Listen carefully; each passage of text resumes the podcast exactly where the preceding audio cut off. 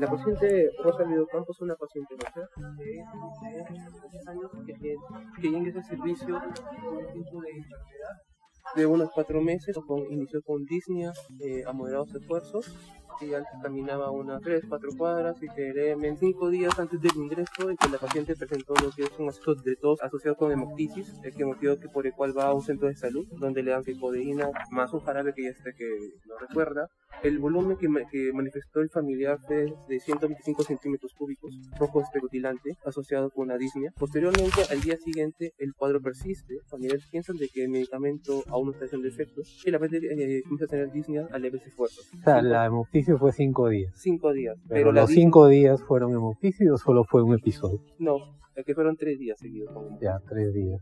¿Qué cantidad más o menos? Entre las tres días, 300 cc. O sea, rojo vivo rojo vivo. Ya. Luego acá llega la emergencia con este que con una saturación de 88%, taquineica, disneica. No, antes de eso, pues, ¿qué datos faltan? ¿Tu nombre es? Katia. Katia. ¿Has escuchado la historia? ¿Conoces a la paciente? No. Sí, sí. Ya. ¿Qué datos faltan que no has relatado? Ah, los antecedentes. estamos en historia. El diagnóstico sale el 80% más o menos en la historia anamnesis, síntomas, signos. Si no te vas a desviar y vas a tratar cualquier cosa, ¿por qué vas a hacer un diagnóstico incorrecto? A ver, en resumen, tiempo de enfermedad. Uy, ¿tu nombre? María Pía. María Pía. Tiempo de enfermedad. Dos meses. Ya bueno, tiene varios meses de enfermedad. Ok. Síntomas. Tiene esfuerzos progresiva ya. ¿Qué más? Tos y hemoptisis. Ya. ¿Tu nombre es? Marcela. Marcela. ¿Tú conoces a la paciente? Sí, con esa historia, ¿qué piensas? ¿Una insuficiencia cardíaca te da hemoptisis? Podría ser. Podría ser, no, sácate eso de tu cabeza. No da hemoptisis, una insuficiencia cardíaca. Solo insuficiencia cardíaca. Uy, uy, uy. no, no, no, Estamos hablando de hemoptisis y por eso he preguntado cuántos días y qué cantidad de sangre y sobre todo las características, Rojo vivo. Insuficiencia cardíaca no da ningún tipo de hemoptisis. Lo que puede dar en el estadio final que se llama edema V pulmón y que si no le entubas, si le metes a ventilador y la tratas con nitroglicerina, se mueren no te duran cinco meses, no te duran tres días, es rosado y yo solo lo visto una o dos veces. No es motivo, ese es el problema de sesgarse o etiquetar a un paciente. Y si jalando flecha y CC y el paciente no va a mejorar, una insuficiencia cardíaca sola mejora en dos días con diurético. Y esa es la causa del hipoxemia. ¿Por qué? Porque lo que más llama la atención en la paciente es que tiene oxígeno. Si es que piensas en primer lugar por el tiempo de enfermedad, una insuficiencia cardíaca, ¿qué otra cosa debe haber?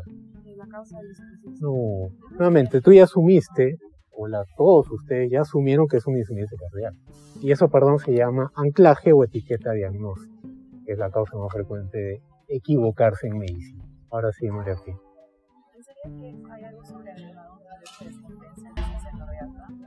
Algo sobreagregado. No, no, no. Yo estoy preguntando, ya hemos pasado el capítulo, porque pensé que estaban en sintonía, pero no, o sea, se han quedado con la etiqueta acá. ICC, ICC, ICC, quieren explicar todo por ICC. Tengo que retroceder, pues, tengo que irme al capítulo de insuficiencia cardíaca. Entonces, ¿qué otros datos se necesitan para hacer el diagnóstico de un síndrome que se llama insuficiencia cardíaca? Ya tenemos, teóricamente, dentro de los criterios de esfuerzo. Ya sabemos que hemoptisis no tiene absolutamente nada que ver con insuficiencia cardíaca. ¿Solo con Disney esfuerzos tú diagnosticas insuficiencia cardíaca? Esa es la pregunta. Y esos datos tienen que aparecer en la historia para yo hacer el diagnóstico de insuficiencia cardíaca. Ya cuando confirmo el diagnóstico de insuficiencia cardíaca, recién ahí voy a ver causas. Pues si vas a buscar causas de insuficiencia cardíaca, al final el paciente tiene COVID, que también te da disnea, estás perdiendo el tiempo tú y estás haciendo para el tiempo valioso a los pacientes que se pueden morir, no los enfocas como tal. ¿Qué más necesitas para hacer el diagnóstico de insuficiencia cardíaca? Un cardiólogo. Ortopnea, ya. ¿Qué más? Disnea paroxística nocturna. ¿Qué más? La presencia de edemas. Edema. ¿Algo más? Un antecedente. No, estamos hablando de criterios diagnósticos. Marcela. ¿Algún otro criterio más? O sea, además de los síntomas, algunos signos, Ingurgitación yugular, reflujo hepatoyugular. Y para eso no necesitas un examen auxiliar. Para que ustedes hagan el diagnóstico de insuficiencia cardíaca, esos datos tienen que estar en la anamnesis, en el relato de enfermedad, y algunos dos o tres más en el examen físico, cuatro ya. No menciona uno que no es específico, ¿no? Pero ingurgitación yugular no es sensible, pero es un poco más específico que edemas, que crépito, porque también puede haber ingurgitación yugular en una embolia pulmonar también. Dicho eso, tú no has mencionado absolutamente nada, ni de ortopnea, ni de paroxístico, ni todo lo que se ha hablado. Ahora, pueden no existir esos signos, se tienen que poner en la historia. Ni edema, ni ortopnea, ni arritmia paroxística nocturna. Pero si eso es real, entonces yo no debo pensar en insuficiencia cardíaca. Ahora, si yo pregunto eso, señora, obviamente no le preguntan tiene ortopnea, ¿no? sino lo que significa o exploran eso. Y si te dicen, sí, allá, paciente presenta ortopnea hace una semana y hace dos días tiene paroxística nocturna y ha notado también que aumenta los edemas, se coloca. De hecho, que no lo coloquen, muy probablemente que no existe. Por lo menos el edema, que es más evidente. La ortopnea se tiene que preguntar, aunque a veces se ve también, ¿no? Porque Porque el paciente no tolera estar siquiera en 45 grados. Tienen que sentar, ellos mismos se sientan o piden que le suban la anilla. Es una insuficiencia cardíaca que te lleva a necesidad de oxígeno. Significa que tiene una congestión pulmonar por lo menos de 50% bilateral para arriba. Pero te voy a repetir, realmente las insuficiencias cardíacas como tal, en dos días mejoran, como máximo. Y eso que yo he visto mejorar en 12 horas. Entonces, ¿tiene ortopnea? Sí, no o no saben. En la historia clínica A ver, se le preguntó Ajá. No tiene ortopnea. Ortopnea es un signo muy específico de insuficiencia cardíaca. No es sensible, salvo eh, insuficiencia cardíaca avanzada. Pero si alguien te viene al hospital y tiene verdaderamente insuficiencia cardíaca, tiene ortopnea. Les adelanto que si no la tiene, es poco probable que tenga insuficiencia cardíaca. No es imposible, pero es poco probable. La paroxística nocturna es más difícil de, de evaluar y también es muy, mucho menos sensible que la ortopnea. ¿no? ¿Has preguntado si tiene o tuvo disnea Sí, paroxística en nocturna? clínica, no. No tiene. Entonces eso se coloca en la historia clínica. Ni ortopnea y ni apa- ni disnea paroxística nocturna. Porque si no lo colocas, ¿qué puede pasar, María Pía? ¿O qué ha pasado? Ya te adelanto el spoiler. Se puede llegar a asumir Se puede llegar a asumir, ¿qué cosa? los síntomas, Los síntomas hacer una diagnóstico. Por eso, la que lleva. Tiene que ser específica acá también. Estamos hablando, ¿de qué estamos hablando? De esta paciente ingresa por un tiempo crónico de disnea esfuerzo, que no tiene ortopnea y que no tiene disnea paroxística nocturna. Pero eso se ha omitido en la historia, no se ha puesto. Solo han puesto lo positivo, que no está mal, debe ir siempre, pero también debe ir lo negativo. Porque lo han preguntado, obviamente creyendo pues no, pero no lo han relatado. Peor, si lo han puesto y siguen jalando flecha con insuficiencia cardíaca, es peor todavía. Porque tienen el conocimiento, hacen bien las cosas, pero igual siguen jalando flecha. Es como que sepas que una faringitis viral no necesita antibióticos, no tiene ninguna característica de faringitis bacteriana o amigdalitis bacteriana. Hiciste el diagnóstico, sí señora, que y al final recetas antibióticos. Has hecho todo perfecto, no le has pedido los criterios del Centor y al final recetas antibióticos. Igual has equivocado. Y quizás no le va a pasar nada a la paciente, pero a futuro esa es la razón por la que se generan gérmenes resistentes. Usar antibióticos innecesariamente. O en casos que no necesitan. Sea, hay casos que se necesita antibióticos. Eh, con la paciente, doctor, eh, ella ingresa, eh, se le hace una tomografía. Ah, su. Por eso los pacientes van mal. Ya no quieren hacer historia y si la hacen no le hacen caso y se van de frente a los que son auxiliares. Se le preguntó a la paciente. No, no, no, no, no. A ver, se le preguntó, no se le preguntó, eso lo vamos a ver ahora. Al menos mientras no esté en medicina. ¿Qué especialidad es? Intensivo. Bueno, lamentablemente ustedes se van a, lo- a los monitores, hacen historias, solo los R1 y a los demás no. Pero como tienen tantas cosas que hacer o los ex- explotan tanto, quizá lo único que hacen es copiar datos, no lo sé. Y ahí son los auxiliares, ¿no? Haga cada seis horas, tomografías, que no está mal en algunos casos. La base de la medicina es el paciente. es hablar con ellos, por lo menos 10 minutos, sacarle todo lo que se pueda, si no el paciente, si es que lo tienes inconsciente en la UCI familiar, y después examinar, no solamente conectar un monitor y se acabó. Obviamente no vas a hacer un examen de dos horas específico si un paciente viene con disnea de sistema osteomioarticular. ¿no? yo tampoco le veo el sentido. Obviamente para hacer el diagnóstico, si tú quieres aprender porque no sabes hacer examen osteomioarticular, tienes otro paciente para hacerlo. Una paciente que viene con Disney que necesita oxígeno, tengo que actuar rápido no me tengo que equivocar. Otra forma de equivocarte es irte a los exámenes auxiliares de frente, porque la tomografía no es específica, salvo para COVID, las características obviamente el cuadro clínico, porque si yo tomo una tomografía de un paciente que tiene seis meses de enfermedad, no voy a pensar en COVID. Salvo que pues, haya tenido un problema y sea descompensado con un cuadro clínico de infección por COVID, ¿no? Fiebre, diarrea, dolor de garganta, ahora ya. Lo del 2020 ya no sirve, ¿no? Hiposmia, eso ya no, ya no vale. Tos, etcétera. Procalcitonina negativa, no hay leucocitosis, no se ha vacunado. Aunque igual ahora te puedes infectar con vacunas también y ahí obviamente le hago una tomografía y el patrón característico de COVID. Pero si no, es, también te vas a equivocar, porque las imágenes en tomografías no son específicas. Esta señora ingresó en cama 22 con un diagnóstico de ACV, con déficit neurológico, pero viendo la tomografía no era característico como ACV, sin embargo jalaron flecha. Solo viendo la tomografía te das cuenta y viendo la examen físico tenía compromiso de varios lugares del cerebro, no de un solo lado y en la tomografía había lesiones bilaterales.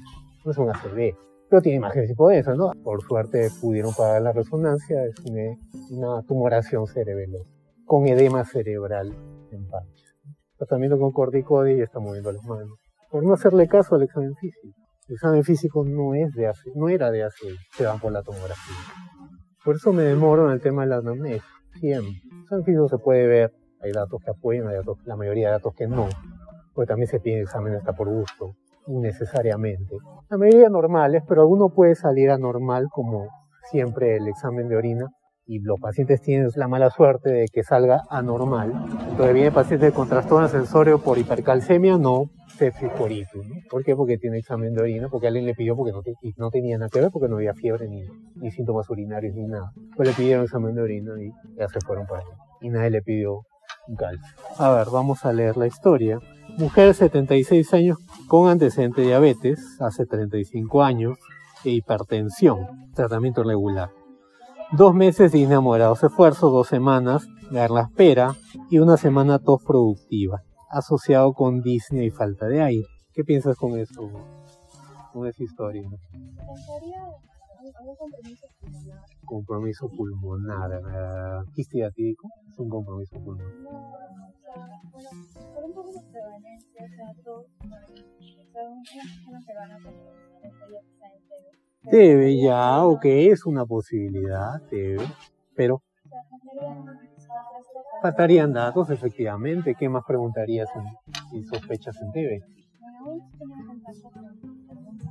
la mayoría de pacientes con tuberculosis no tienen contacto.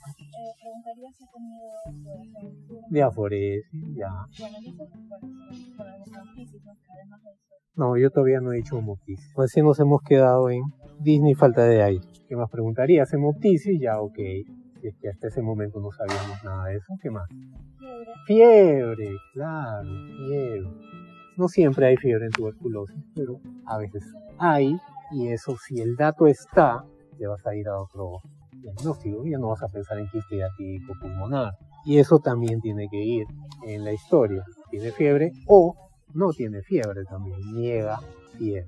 Muy bien, entonces ya tenemos otro diagnóstico diferencial, ¿no? Y que sería inclusive más probable porque hay una hemoptisis franca. Dos días antes del ingreso presenta hemoptisis de 125 cc, es llevado al hospital de Puente Piedra, recetan codeína y otro medicamento que no recuerdan y le dan de alta episodio, deduzco de la hemoptisis, se repite de nuevo. Jueves deduzco que es un día antes y viernes el día del ingreso. Hay que uniformizar los tiempos. Si comienzas con años, días, semana, al final termina con un día y día del ingreso. decir día de semana jueves, algo que le pongas fechas, pero igual, ¿no? Nos obliga, sobre todo si el paciente tiene larga estancia, a ver cuándo ingresó, etc. Eso se tiene que uniformizar. Y el último, asociado a Disney a leves esfuerzos. Familiar la lleva a una clínica donde le encuentran 88% de saturación y la traen al hospital OIS. Niega ortopnea, niega disney parasitica nocturna, niega SAT, niega fiebre. Aún así tenga o no tenga diabetes e hipertensión arterial, hasta el momento nada de insuficiencia cardíaca. Antecedentes, bueno, ya se habló de la hipertensión y la diabetes, a que estaba usando insulina hasta hace un año. Insulina la mañana. Pero ya no lo usaba. No, sí. Ah, sí lo está usando. Sí, sí lo está usando, sino que ya y luego insulina R 12 antes del almuerzo y 10 antes del desayuno, total de insulina. Tiene falla renal crónica y se dializó, pero después ya no. Ya no. ¿Y nefrectomía por qué se sabe? Eh, según la historia clínica antigua, era por un cálculo coliforme. Ya. Derecho. Ok, examen físico, hipertensa 170, frecuencia respiratoria en 16, me llama la atención, aunque falta acá la saturación, aunque acá dice saturación, mejor ponerla acá. Y al costado obviamente el FIO2, pero está con taquicardia cuando llegue. ¿Eso es un signo de qué? La taquicardia. Ah, Sí, puede ser hipoperfusión, pero con 170-80 difícil que esté chocada. ¿Qué más? Otro puede ser otro síntoma de... Signo, no es un síntoma. Signo. Taquicardia. Dos cosas más. Uno. Bueno, hipovolemia, ya, dos más. Sepsis. Bueno, ahí estaría hipotensión, hipoperfusión en mayor o menor medida, ya. ¿Qué más? Ah, un estado de también la hipoxemia. También. más hipoxemia, claro, que ella tiene, y una más, se olvidan.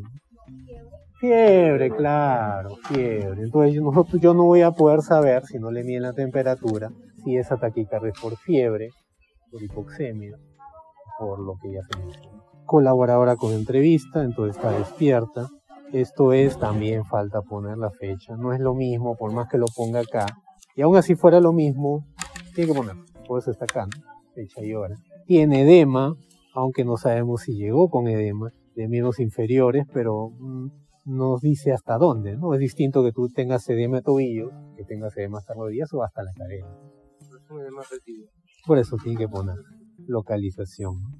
Según esto no hay palidez, matidez en tercio inferior de mi derecho, pasa bien en dos tercios superiores, hay crépitos en tercio inferior de mi derecho, cardiovascular, no soplos, ah no, en cuello está, reflujo hepatoyugular positivo, pero no hay ingurgitación yugular, ¿no? Reflujo hepatoyugular se busca cuando obviamente no hay ingurgitación yugular, pero para que nuevamente un paciente tenga insuficiencia cardíaca con hipoxemia, tiene ingurgitación yugular grande y no es necesario buscar reflujo hepatoyugular. De hecho, que solamente tenga reflujo hepatoyugular quiere decir que la falla cardíaca no es grande, por decirlo así. Diagnóstico de frente, insuficiencia cardíaca. ¿Qué, qué criterios tiene? Reflujo hepatoyugular, tiene esfuerzos, crépitos, pero es más en un lado. ¿no? Los crépitos en insuficiencia cardíaca son bilaterales. Siempre deben poner acá. ¿no? Reflujo hepatoyugular eh, también, ¿no? Pero nuevamente, lo más eh, sensible de una insuficiencia cardíaca es compensar que se hospitalice sin insuficiencia yugular. Hemoptisis ya es otro problema. Descartar TB. ICC no es un diagnóstico, no es un síndrome efectivamente. Un diagnóstico es la causa de la insuficiencia cardíaca, la etiología. ¿no? Ahora, eh, sería muy fácil poner cardiopatía hipertensiva, ¿no? pero generalmente la cardiopatía hipertensiva te da una falla cardíaca diastólica. NM, vasculitis, plan de trabajo BK, TAC, examen de orina. Bueno, ahora vamos a los exámenes auxiliares. Leucocitosis, 11.500, glucosa un poco elevada en 158, CPK total bajo, no hay CPKMB, PCR elevado en 15, o el antígeno no sirve, sobre todo cuando han pasado más de 5 días de enfermedad. Y ni siquiera el PCR también, ¿no? si ha pasado mucho tiempo. ¿no? Después ya queda el patrón inflamatorio. parénquima en 15, no tiene creatinina. Sí, tiene una creatinina eh, particular. eso es. 2.0, llega con hipoxemia efectivamente en 85 con FIO 21, hiponatremia, esto es de las 12, ¿a qué hora llega? Llega a las 10, todos con flema. Pues para que sature 88% como se esperan, sea insuficiencia cardíaca, sea neumonía, sea derrama pleural, sea neumotórax, sea lo que sea que te cause hipoxemia, ¿qué magnitud te esperarías de porcentaje de compromiso pulmonar, Katia? Tienes 100% los dos pulmones. 40, 50, De uno, de dos, de los dos. 40 de ambos. 40 de ambos, ok. O sea, ¿qué verías en esos 40%? Los pulmones son negros, ¿qué verías? Salvo que sean neumotórax, obviamente. Radio, capacidades. radiopacidades, ¿no? En esa magnitud, de acuerdo. Yo diría hasta más. Entonces, ¿qué ves en esta placa del día de ingreso? Tres, seis horas después de lo que llevo.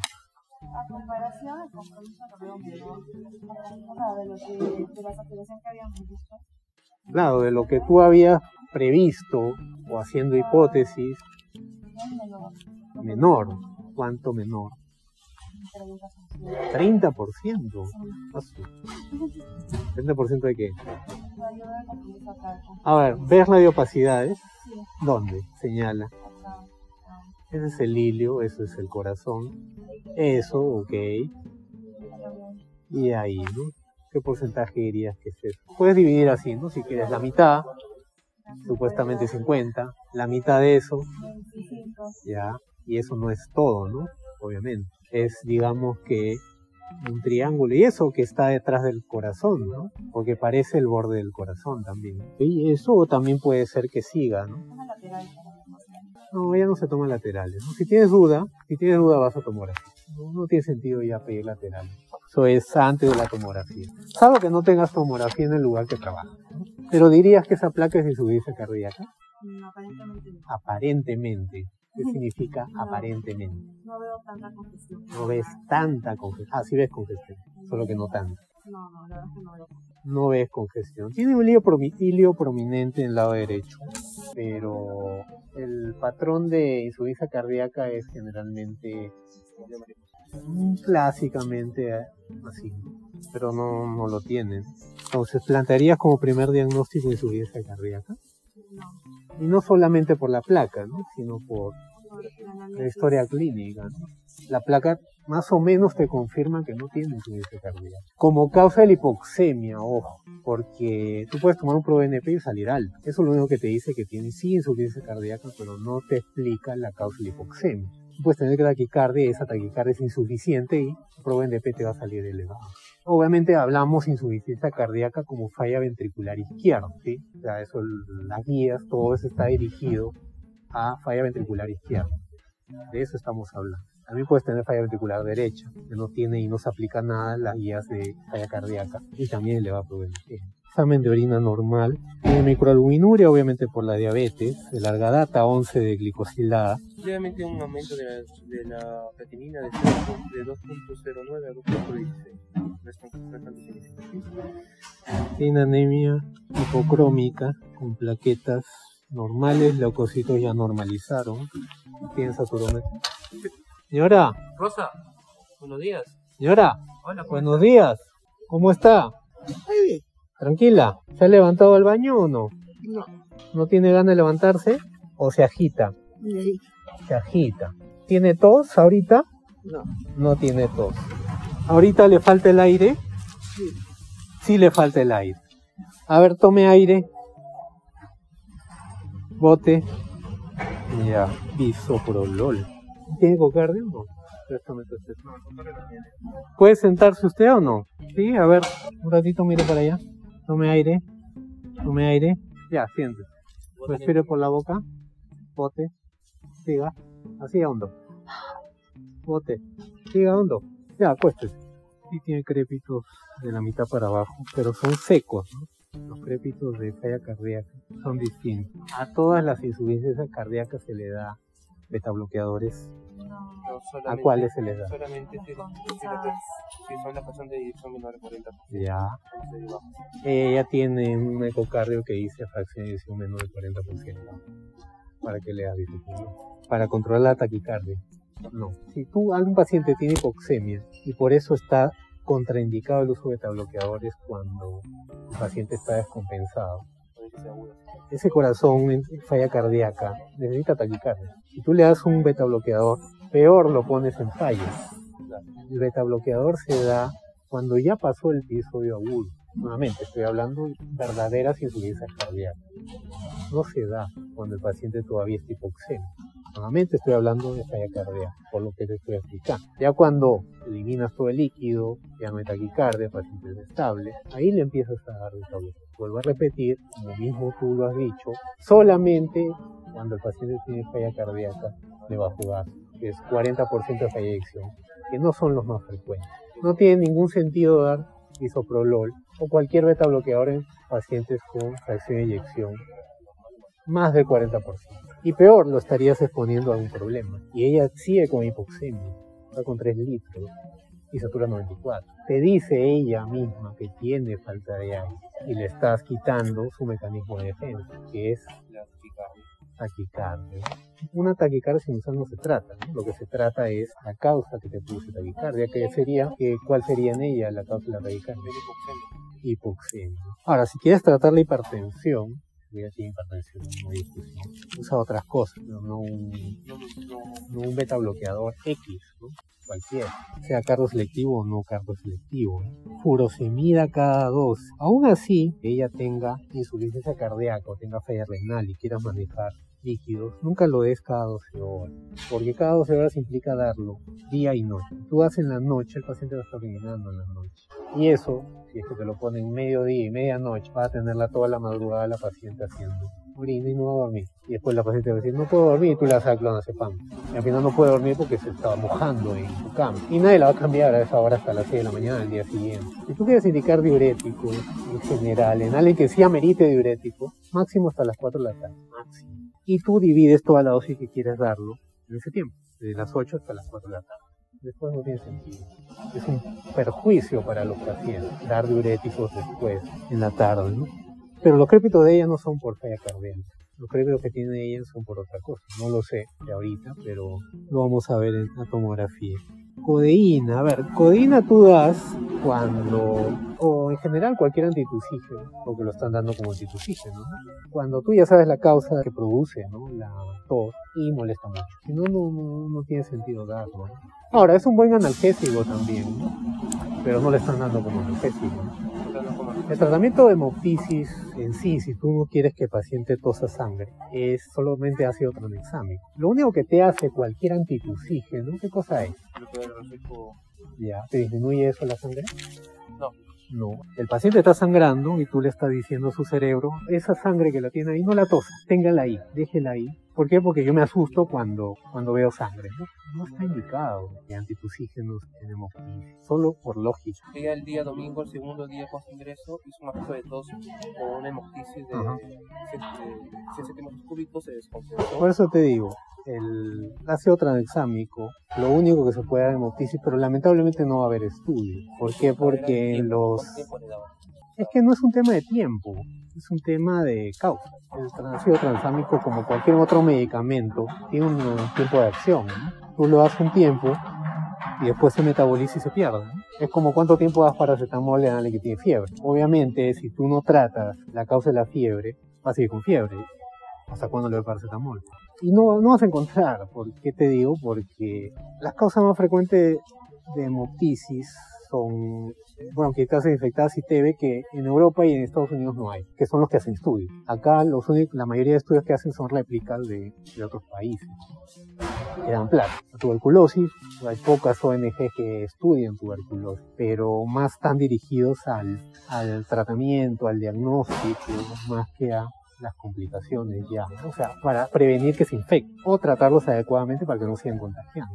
Pero los pacientes que ya hicieron, aunque la mutitis por TB tú le das tratamiento y se va, pero los que ya tuvieron bronquiectasias o secuela TV, nadie le da bola. Ahora, puede haber bronquiectasias por otras causas. Antes del COVID, la primera causa era TV, pero después del COVID, o mejor dicho, en pacientes COVID hemos visto bronquiectasias que personalmente nunca había visto, ¿no? En pacientes que tuvieron COVID severo y difusa. Pero no se indica codeína. Nuevamente, algunas revisiones te van a decir que indiques codeína, Claro, general pero no tiene sentido, solo por lógica. ¿no?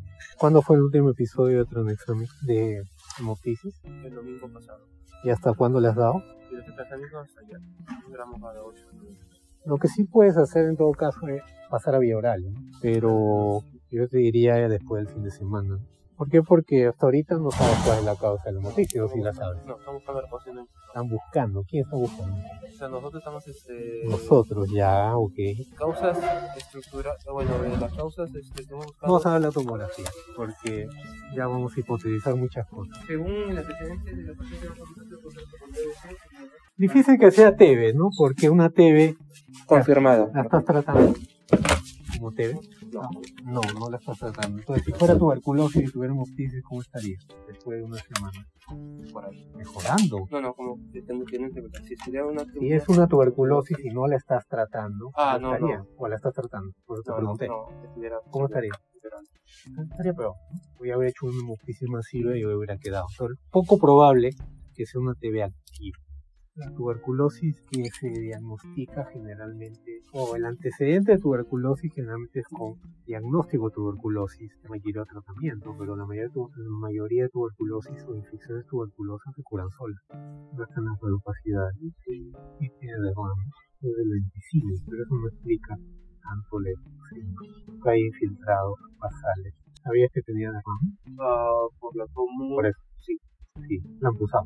No, no porque, porque con diurético se va a ir, no, esto no tiene nada de insuficiencia cardíaca. Parecen fibrosis, vienen de la pleura, lo que no tiene insuficiencia cardíaca. Parecería una fibrosis pleural, aunque no tienes mucha secuela apical, ¿no? Salvo esto. Ahora acá dentro hay algo, está calcificado el bronquio. Pero no solo calcificado, a ver, desde eso, esto sí es bronquio, pero esto tiene contenido, yo creo que debería ser aire. Ahora puede ser que esto sea sangre, y de acá es que sale sangrado. No parece líquido. No. El líquido parece este, esto parece sólido. Ahora tiene un engrosamiento de pericardio también, ¿no? posterior. Vamos a hacerle más es acordar una ecografía para ver si tiene líquido, porque parece sólido. Esto. Acá un poco líquido. No sé si es solo pleura o es pulmón. No, es pulmón. Veo el bronquio.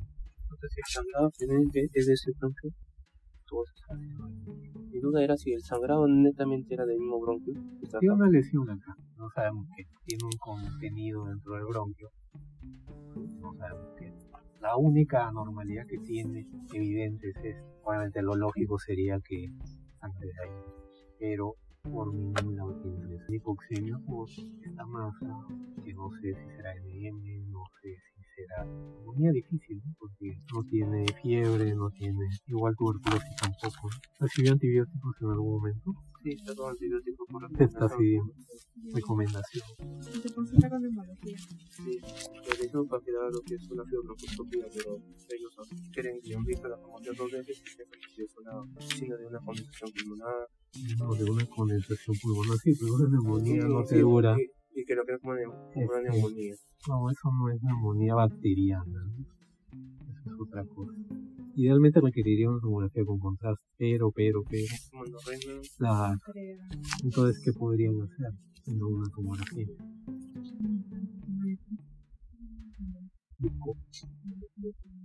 Sí, se puede ver eso, pero lo único que te va a decir es que es líquido o sólido. Vamos a probar que es sólido. Pero igual te van a decir que es ¿no? Una resonancia, ¿no? La hemoptisis descartada en DMT es difícil, ¿no? NAC no es. Hermana pleural tampoco es. HTA. Esto no ICC. Un ICC debe dar una cavidad izquierda dilatada. ¿no? Veces no tiene izquierda. No pequeño. Lo único cardiológico que tiene es este engrosamiento pericárdico. Por eso, tiene un engrosamiento pericárdico posterior. ¿no? Se puede ver las paredes, pero por eso. Mm, sí, sí, entiendo. Y eso todo el corazón transversal, ¿no? El izquierdo, más o menos parece. Corazón, por suerte de ella, que está tener hipertensión, no está dilatado. Sí tiene, parece hipertrofia, no sé si ven de lejos, un poco engrosado. El, el primer diagnóstico es insuficiencia respiratoria, que lo puede juntar más hemoptisis, ¿no? Porque tendría sentido. No tiene que hacer un diferencial de uno, un diferencial de dos, porque solo pones insuficiencia respiratoria, pues COVID, varias cosas. Pero si lo juntas con hemoptisis, puede ser NM pulmonar, obviamente descartar, puede ser bronquictasias, pero no se ven bronquictasias acá. Claro, el líquido que tiene es escaso. Si es que tiene falla cardíaca y el ProBNP sale elevado, es por eso, porque eso está engrosado y no permite que bombee bien. ¿no? Pero si tú le das diuréticos a esto, ¿qué va a pasar? Obviamente, pero ¿cómo? ¿Cómo? Claro, ¿no? Entonces vas a tener menos flujo sanguíneo. Y este corazón quiere contraerse más para botar más, sin embargo le estás dando ese problema. Está apretado por ese pericardio y encima quería hacer taquicardia tú se la bajas. Y eso te da disnea. Hipoxemia no, pero sí disnea. Aunque la placa es de tres días, perdón, la tomografía es días después. ¿no? no era tanto este compromiso ¿no? en la placa. Descartar MTV no, no quedaría mucho. Solo bronquitis, ¿qué más puede ser? Engrosamiento pericárdico. Ahora, si junta las dos cosas, ¿no? ¿Por qué va a tener el pericardio engrosado? O descartar TV también. ¿Por qué? TV y qué más. Claro, NM te puede infiltrar. Engrosamiento pericárdico. Solo nos queda descartar TV, descartar NM secundario. Si tiene anemia ferropénica y hace un grado hasta hace poco, déjale hierbas secundarias. Sí, ayer se le dio doctor. Entonces, no estaba 48 horas, hoy no lo pusimos. Eh, en todo caso lo ponen, no se olviden. No, sí. Ustedes son los que tienen que estar convencidos, pues, ¿no? Porque si no va a venir cualquier R1 de especialidad en neumología, cardiología, lo que sea. Y ustedes van a seguir como borreguitos. Yo no les estoy diciendo hagan lo que yo digo. Yo les estoy diciendo o les estoy haciendo preguntas para que ustedes mismos, mismos piensen lo que tienen paciente. Porque a mí se me ocurre que no tiene insuficiencia cardíaca y por eso se hace lo que no. Y peor estaba en la historia, ¿no? Estaba en la historia, pero siguen con el tema de diuréticos, de bloqueadores. Casi no tiene juguetitos yugular. Lo que sí tiene, búsquenle después y justifica esto. Y yo diría que es la, el reflujo hepatoyugular que, que encontraron. La yugular, ¿qué tiene que ver? Obviamente ya está sesgado por el pericardio. No, no tiene función yugular. Signo yugular. Esto te puede producir pericarditis o taponamiento, qué cosa te puede dañar yugular. Y eso es lo que tiene. Yo que le dije que haga cuando vi el cuello. Le dije Ah, algo. Eh, puso, eh, puso No, ¿qué le dije primero? Que inspire, que tome aire. ¿Por qué? Sí, lo que vamos a hacer es este, aumentar más la presión. Intratorácica, ¿y qué va a pasar? Normalmente, ¿qué va a pasar? Baja, la, ¿Baja qué? baja la, aumenta más la presión. Está bien, es correcto, pero ¿qué pasa con la yugular? Pues solo estaba evaluando la yugular en este momento. Aumento más su, Aumenta. Colapso. Claro, ¿no? Por eso aumenta la precarga. Sí, sí. Porque jala toda la presión negativa, incluyendo sangre. Entonces, lo que pueda estar o no estar dilatada la yugular, colapsa. Normalmente. Si no tiene ningún problema en tórax o en, o en el corazón. Ella no colapsa. Más bien lo contrario. Y viendo esto, justifica eso. Entonces eso lo puede haber o pueden haber confundido con reflujo patiyular. Porque justo estabas viendo la yugular que no tenía juguitos en yugular y en ese momento estaba expirando y aprietas y probablemente en ese momento expiraba. O también puede funcionar como reflujo, ¿no? Porque estás aumentando la, el flujo en la derecha. Pero eh, igual se tiene que colapsar. Sea irritación yugular o sea yugular, tiene que colapsar con la inspiración. Cuando ella no colapsa, bueno, más que colapso, porque no tiene circular, más bien se, se dilata o se ingurgita cuando inspira. Eso tiene un nombre, ¿de acuerdo? Tiene el Kumaul. Paroxístico es otra cosa, paradojal es otra cosa. Sí, 2022 nadie. ¿Por qué? Porque frente tomografía. Y peor, ni siquiera lo interpretan bien. Los STEM de tórax del 25 de julio. Puntual. Engrosamiento pericárdico. 8.5 milímetros en cara anterior. Y 14.84 milímetros en cara Hepatización de lóbulo inferior. Inferior pulmonar inferior el objetivo debería ser cuál.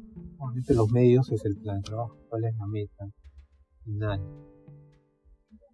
Llegar al diagnóstico ya. No, no, ya sé, pues, pero ya, en ella, ¿cómo llegaría al diagnóstico? No, pues no tiene líquido, eso es, eso es sólido. Biopsia de qué? Claro, ¿no? Biopsia de la masa, sea del engrosamiento pericárdico o sea de es Igual, vamos a ver con la ecografía porque esto del 25, ¿no? Ya estamos cinco días después, quién sabe si hay más líquido y se puede pensar. Y ahí ganamos tiempo, ¿no? Porque la biopsia, yo dedujo que nadie te la va a hacer. Pero lo que se requeriría sería biopsia de pulmón o pleura, no sabemos, o biopsia pericárdica. Es lo ideal, ¿no? Por favor no le den diuréticos, no le den bloqueadores. Ahora obviamente mañana va a estar haciendo taquicardia, pero créanme que ella se va a sentir mejor, va a tener menos vista, porque porque ya está bombeando más sangre. Quizá pueda sentir palpitaciones, pero va a tener menos vista.